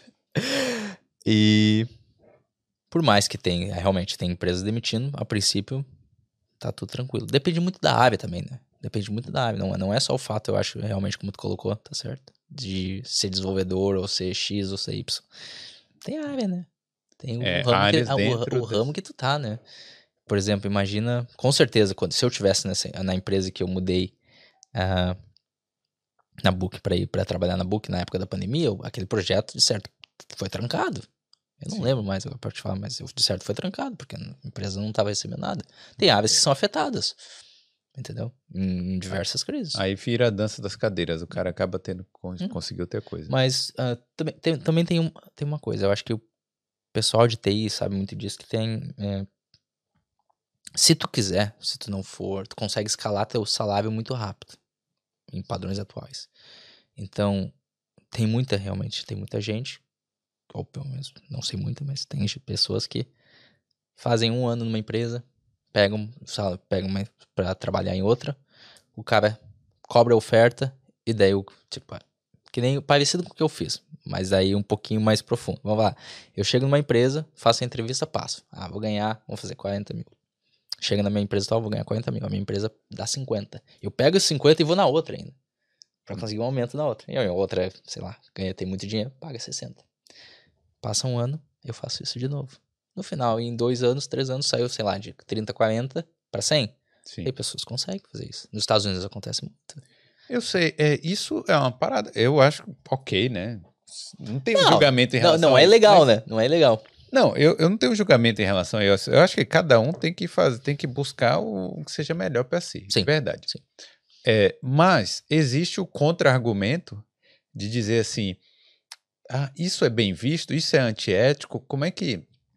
porque Tem, tem gente que acha que é antiético. Você ficar pingando de empresa em empresa. Eu acho que um dia a banda. A, a, a, a mesa vira, né? Hum.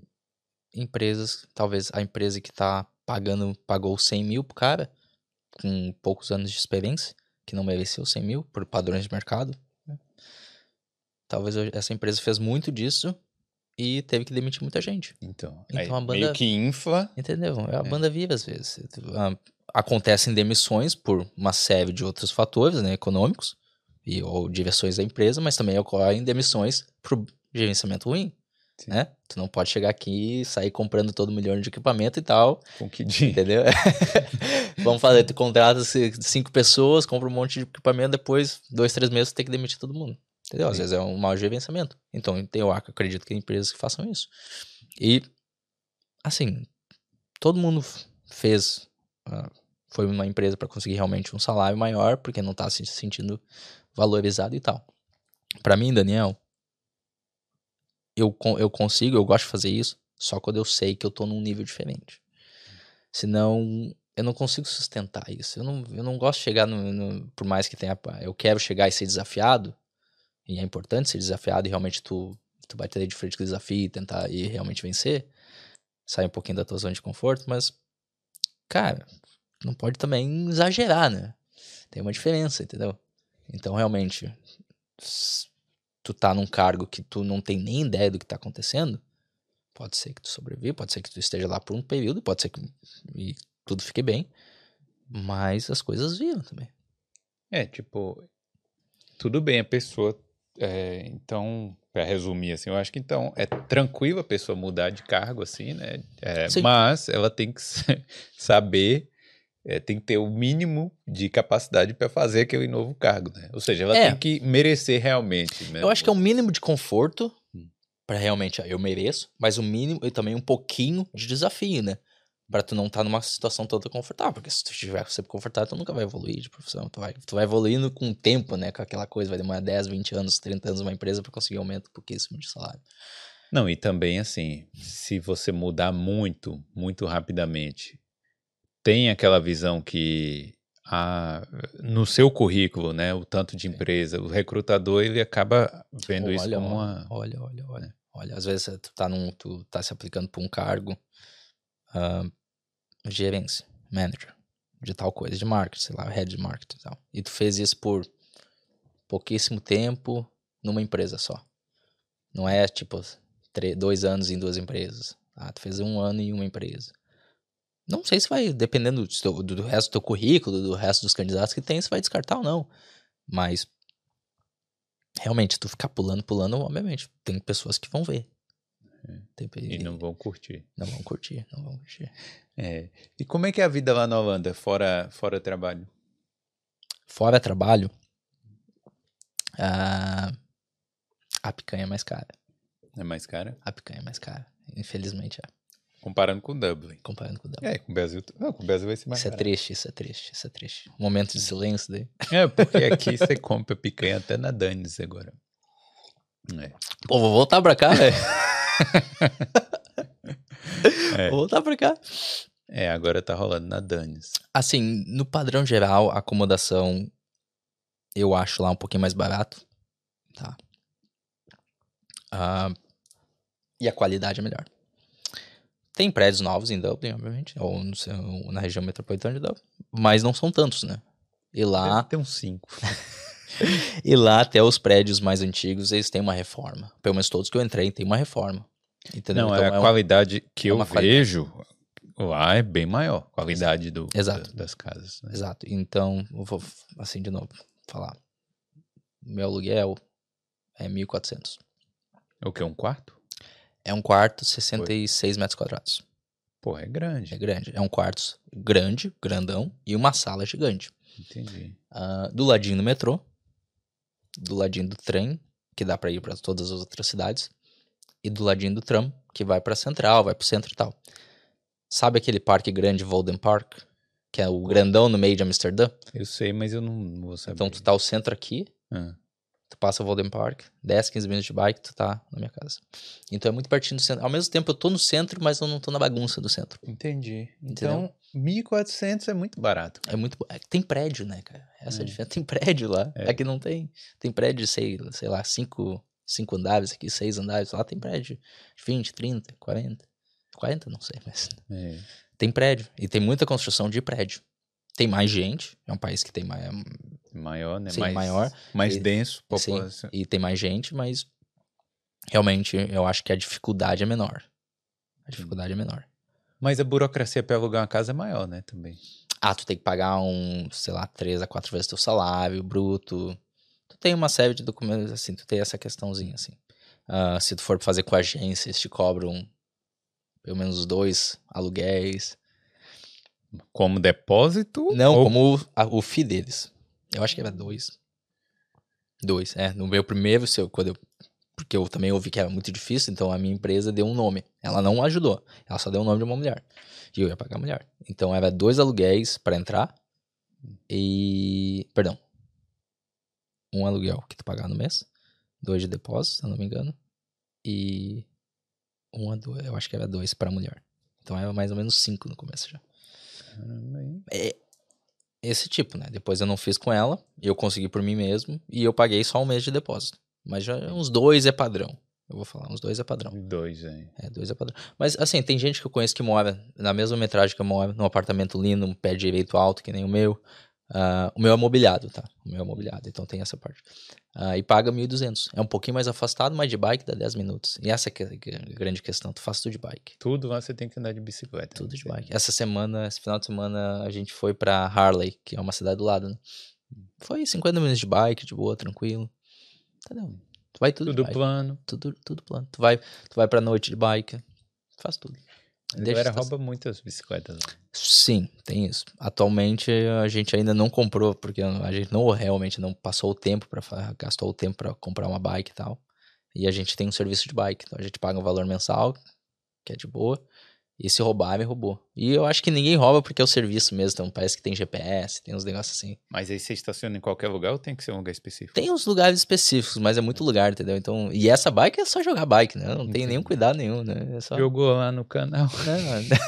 É, Esse- eu nunca vi uma bike cair no canal, mas, tipo assim, deve dar um, venta, um vento e o pessoal, e, e- e elas caem. Aqui também, aqui dá um vento e a galera É, joga porque lá ele- no canal. Dizem que tem mais de 70, 80 mil bikes por ano no canal. Cai, Lá, que- é, lá em cai, que eles tiram assim no canal. É bizarro. Mas deve tirar todo dia, deve tirar muita bicicleta. Eu nunca vi ainda, nunca peguei nenhuma máquina tirando. Eu também nunca vou muito pro centro, né? Eu passo a semana, eu trabalho remoto ainda. Vou três vezes por, eh, por semana, três vezes a cada três semanas. Vou no escritório uma vez. Hum. Mas quando eu vou pro centro é final de semana, mais é tardezinha. Às vezes comer uma torta de maçã, que é famoso lá. Essas coisas. Sei. Fazer um agrado, buscar namorado, essas coisas. Entendi. Pô, mas e- é, comparado com aqui o clima, como é que é? Hoje de manhã eu pensei, lá é melhor. o clima. Eu sempre achei muito parecido, assim, em questão. Eu acho que eu sempre achei que lá é mais frio e mais quente. Tem os extremos um Tipo, pouquinho. É. Sim, o verão foi muito bom. E esse ano, na minha perspectiva, não sei, é que aqui também dizem que não choveu tanto esse verão, mas lá, Não, é, o verão foi bom aqui. Lá em fevereiro não choveu. Choveu dois dias em fevereiro, eu acho. Choveu março, choveu um pouquinho, não muito. Ah, o verão choveu pouco. Então, eu achei bem surpreendente, assim. Obviamente, não é um calor de matar, é calor. É mais do que aqui, é. Então, eu- e, e não escurece tão cedo também. Quer dizer, não demora tanto pra amanhecer. Hum, Hoje aqui, sei lá, amanheceu 8 horas da manhã, lá é 7, porque tem uma hora de diferença, né? Então, Sim. tem isso. E No geral, eu acho melhor o tempo lá. Mas muito parecido, também não é uma grande diferença, mas é melhor. E o que da vida, vida e trabalho, o que é que você gosta muito aqui? Na Irlanda ou na Europa? Não, na, na Holanda. Na Holanda. Aqui na Europa, hein? Cara, é, o, é o, o estilo de vida de lá. Tu já foi lá. Tu... Amsterdã é uma cidade grande. E é, e é muito bonito. É linda Amsterdã. Em qualquer época do ano. Então, e, e, o- então isso agrega muito, eu acho. A questão de segurança é muito parecida. Ah, dizem que aqui tá um pouquinho mais complicado. Pode estar. Eu nunca passei nenhum perrengue, então por isso que. Também eu sempre morei longe, né? Eu morei em Lixlip, que é a mais, que é a mais longe. Então eu Acho não... que complicado, normal. É, entendeu? Hum. Ah, lá eu nunca vi nenhuma situação mais assim pesada, assim. Eu nunca vi ah, questão de pessoal andando ah, drogado, muito drogado na rua. Ah, o pessoal fuma o seu e tal, é normal. Nas aves, principalmente. Mas nunca vi um pessoal loucaço assim. O estilo de vida é parecido no geral, assim, comparando Brasil. Hum. Irlanda e Holanda são muito parecidos. Mas lá tem uma qualidade de vida um pouquinho melhor, assim. Tem mais, ah, tem mais coisas pra fazer, eu acho. A cidade o país oferta mais. E também não é só Amsterdã, né? Ah, eu sei que Limerick tá crescendo, tem, tem, tá ficando mais, tá mais do radar, tem Cork, tem Galway. Ah, mas lá tem cidades que são tipo mini Amsterdãs, que tem uma estrutura muito parecida, muito menor custo. E tem uma série maior de cidades, assim. Tá no continente que facilita, tem a parte boa. É, pô, você pega um ônibus, você tá lá em Bruxelas, né? Exato, Você vai exato. pra. Tu pega um Flixbus, tá lugar. lá em Bruxelas, né? É. Que é 10 euros, eu acho. Pega o trem, tá em Paris. Ah, voar custa um pouquinho mais caro. Isso é Hum. Até porque se tu mora em Amsterdã, tu não quer ir pra, pro outro aeroporto que é longe, né? Que é o aeroporto da Ryanair. Tu quer voar de Amsterdã, né? Qual era o E Ryanair? de Eindhoven. Ah, sim. Eindhoven. Vem, vem cá. E o, é, o salário sobra mais no final do mês, questão de imposto e tal? Sobra. Sobra. Ah, tem uma coisa muito importante que eu não falei. Quando tu muda pra Amsterdã pra trabalhar, então eu cheguei lá contratado pra trabalhar lá. Eu tenho uma isenção. Então 30% do meu salário não é taxado. Então o que, que eles fazem? Tu ganha, vamos falar um valor 10 mil, vamos falar 10 mil pra ficar fácil. Eles tiram 3 mil e taxam ah, o imposto de renda lá sobre 7 mil. Entendeu? Entendi. Então, tu tem essa isenção atualmente durante 5 anos. E tu, então, se tu mudar de trabalho, tá tudo bem. 5 anos. E a isenção, ah, o teto é 250 mil euros. Antes, era, antes não tinha teto, e daí eles mudaram esse ano, e antes era 10 anos. Daí eles mudaram pra 5, e depois agora botaram 5 mais o teto. Mas 250 mil euros ainda é bastante, né? Então, Top, hein? É. Bem, Eu, eu acho que esse, te- esse, essa isenção tem a ver com o lugar onde você morava antes, né? tem que ser fora da Holanda, né? Tu tem que É. ser um expatriado, né? Que chama, né? É porque um amigo meu, um casal, né, de, de amigos, foram, foi morar lá, só que eles moravam na Alemanha antes. Aí tinha que ser um raio maior do que o que eles estavam. Aí isso aí compensou. Na... Acho que, se bem que não sei, vai ver, eu tô falando merda. Vai ver, isso foi em relação à à realocação da empresa. Não lembro se foi Pode, em ser na, relação ao pode ser na fronteira, né? Na fronteira, da- ali tem a fronteira com a Alemanha, né? Nijmegen, Nijmegen, acho que é o lugar de fronteira com a Alemanha. Pode ser que eles moravam ali pertinho. É. E daí tem, realmente tem um raio. No, no, é, não sei se é 50 quilômetros, não sei certo agora, mas tem um raio. É. E aí, Carolzinha, como é que tá aí o, o chat? Tem alguma coisa aí, alguma Tem. dúvida? Tem uma pergunta do Natanael. Perguntando onde ele mais gostou de morar. Na Itália, na Coreia, na Irlanda ou na Holanda? Nathanael, o nome dele. É.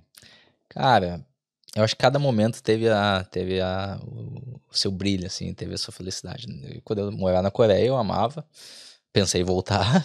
Ah, na Itália, eu realmente eu acho que eu tenho um amor- uma relação de amor e ódio. A última vez que eu fui pra Itália, eu amei. Mas às vezes eu quero. Mas foi pra passear. Foi pra passear, essa é a questão. Aí é bom. Na Irlanda, cara, eu amava aqui. ah, não tinha nada pra reclamar. E, e, e hoje continua sendo a minha queridinha. A, A queridinha assim. Irlanda? Não, não, não, não, que eu acho o melhor lugar. Hoje eu acho o melhor lugar a Holanda, Hum. tá? Em geral. Porque é o atual momento que eu tô na minha vida e tal. Mas eu tenho aquela coisa, ah, sempre, pô, se, se eu fosse voltar pra Irlanda, eu voltaria? Voltaria. Dependendo da situação, da condição, sim. Mas hoje a Holanda é o, realmente o lugar que eu prefiro mais morar.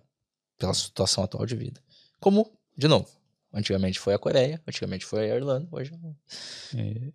Deixa eu ver o superchat aqui, depois você faz alguma outra. Tem um superchat aqui da Dega. Colaboração para aquisição do relógio. Que eu tinha escrito aqui para Ah, manda, tá. manda um superchat aí pro relógio pro convidado. Pô, me fala que eu passo a mão lá. foda, né? Foda, foda, foda. E aí, Carolzinha? Pô, Alguém tem que me defender nesse superchat que eu sou, que eu sou pontual, cara. Alguém tem que me defender, pelo amor de Deus. Só falaram, ah, é brasileiro, então aceita o atraso. É. hum. E a Geisa tá perguntando se você acha que dá para conseguir trabalho pelo LinkedIn. Se é bom hoje uma ferramenta. Sim, os últimos dois trabalhos que eu, que eu consegui foi pelo LinkedIn. Os últimos, não, na verdade, os últimos três. Os últimos três foram pelo LinkedIn. É, porque aqui na Europa eu acho que é, a É. ferramenta principal, né? E aí que reúne a maioria das. Tem, tem várias ferramentas. E é uma rede social, né? Quanto mais tu usa, mais tu engaja. Uma das coisas que muitas pessoas não fazem é responder realmente os, os inbox que se recebem de recrutadores. O meu LinkedIn tá fechado, eu recebo todo dia alguns, pelo menos alguns, muitos inbox, eu respondo todos. Porque tem um filtro que tenta pegar os candidatos que mais respondem. Entendi. Que mais tem a probabilidade de responder e tal. Sim. Response rate, É, né? entendeu? Então, pô, por mais que eu não quero, não tô pensando realmente, porque eu tô num projeto bacana na minha empresa, eu ainda continuo fazendo isso. Então, é, LinkedIn é uma ótima ferramenta. É, Só o meu, meu padrasto mandou aqui a mensagem que ele é holandês, né? Ele é holandês e mora no Brasil. É, o, o Druid está aqui dizendo, ó, moro na Holanda, achar casa e apartamento é muito difícil e caro. Acho que em qualquer lugar mais central, deve ser, né? Acho que é- em qualquer lugar mais central é difícil e caro. Deve ser mesmo, né? Cara, é, é não. É. Normal, né? É, também. é. Eu, comparando com aqui, talvez aqui tá mais, tá mais caro e tá mais difícil. Por exemplo, É. tem um amigo nosso que trabalha, esse que eu falei da Book, ele trabalha, ele mora em The Pipe. Que é, que é uma área boêmia, assim. Não é boêmia em estilo de festa, mas tem muito pubzinho, tem muito barzinho e tal. Sim. É todas as casinhas realmente, não tem prédio, é daquele estilo holandês. E atrás da Heineken até. E ele, eu acho que no, no estúdio que ele mora, ele paga 900. É uma, uma das melhores regiões que tem na cidade, do lado do centro, literalmente. Por um preço Ok, né? ok. Mas é um estúdiozinho. É um, é um estúdio, mas não é um estúdio. é, Eu acho que é um estúdio de 300, é 30, 40 metros quadrados. Pode Ah, ser considerado. Então é coisas. grande, então dá pra... É justo. Ah, Uma das principais um, do- que, eu, que eu estranho, quando eu cheguei lá, eu tinha um amigo, um amigo de viagem, conhecido, que me ajudou muito quando eu cheguei lá. E ele mora num, e ele mora num estúdio de 25 metros quadrados. Que é um estúdio normal, eu acho. Mas baseado nos outros estúdios que eu vi em Dublin, é um minuto. É, o, estúdio dele é muito grande. Pé direito alto, tudo. ah, assim, uma decoração simples, mas uma decoração limpa. o- tu vê que o prédio era novo. Eu- ele falou: Ah, esse lugar é bem pequenininho, não é o padrão de Amsterdã e tal. Eu, cara, esse lugar é lindo. Hum. Porque eu tava acostumado com aqui, né? Sim. Entendeu? não tinha mofo lá, não? Não, não tinha, não, não tinha. não. Tem uns, tem, tem, tem uns buracos naquele, no nosso prédio, tem, porque é no mesmo prédio. Eu dei sorte, porque minhas coisas estavam com ele. No, no teto tem uns buraquinhos.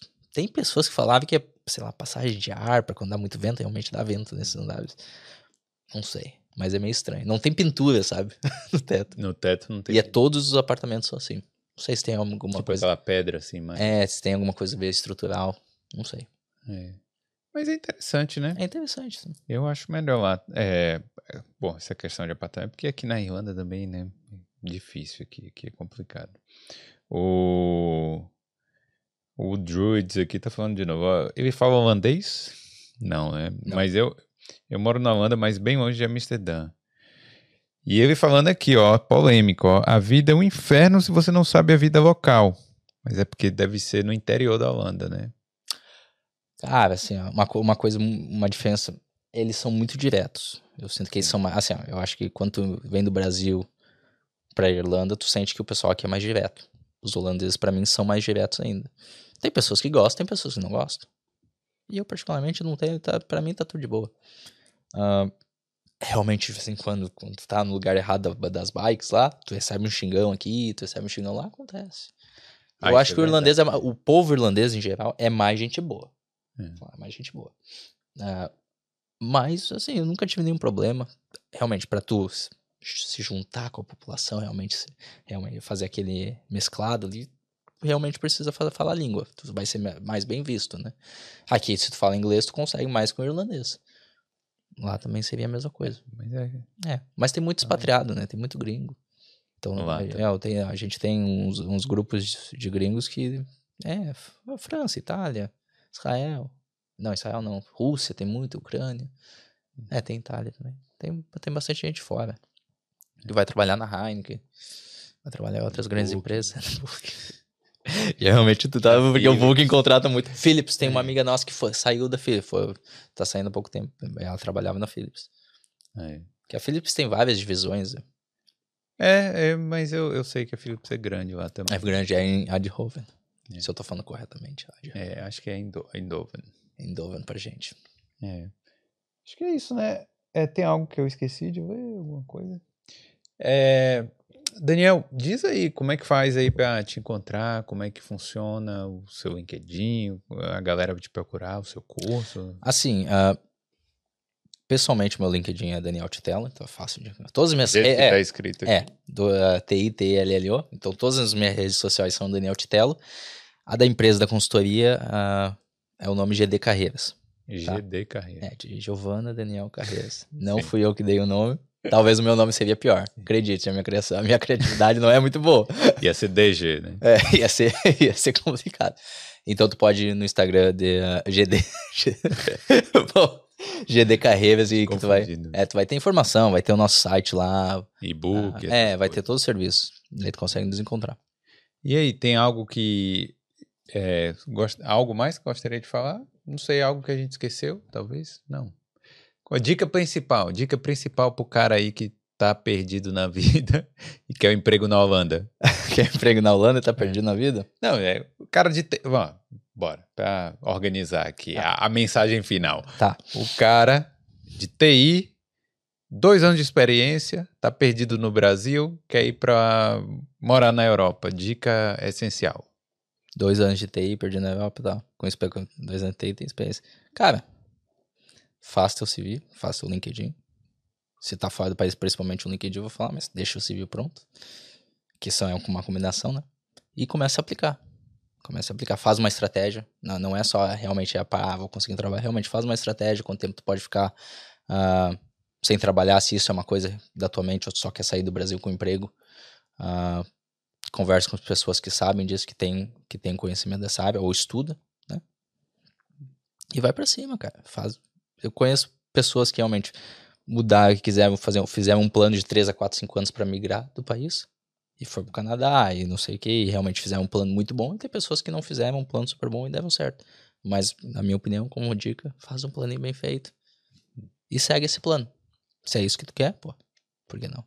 Isso. E nunca é tarde, né? Nunca é tarde. Eu, para algumas pessoas, eu comecei cedo. Eu, tenho, eu comecei saindo, tá? meu primeiro intercâmbio tinha 21, 22. Tem pessoas que podem fazer 40, 50.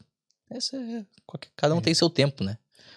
Quanto mais tarde, melhor pra ir pra Holanda, que mais dinheiro você vai ganhar, né? É verdade, boa, boa, boa, boa. Não é não? É. Passou dos 30, vai ganhar.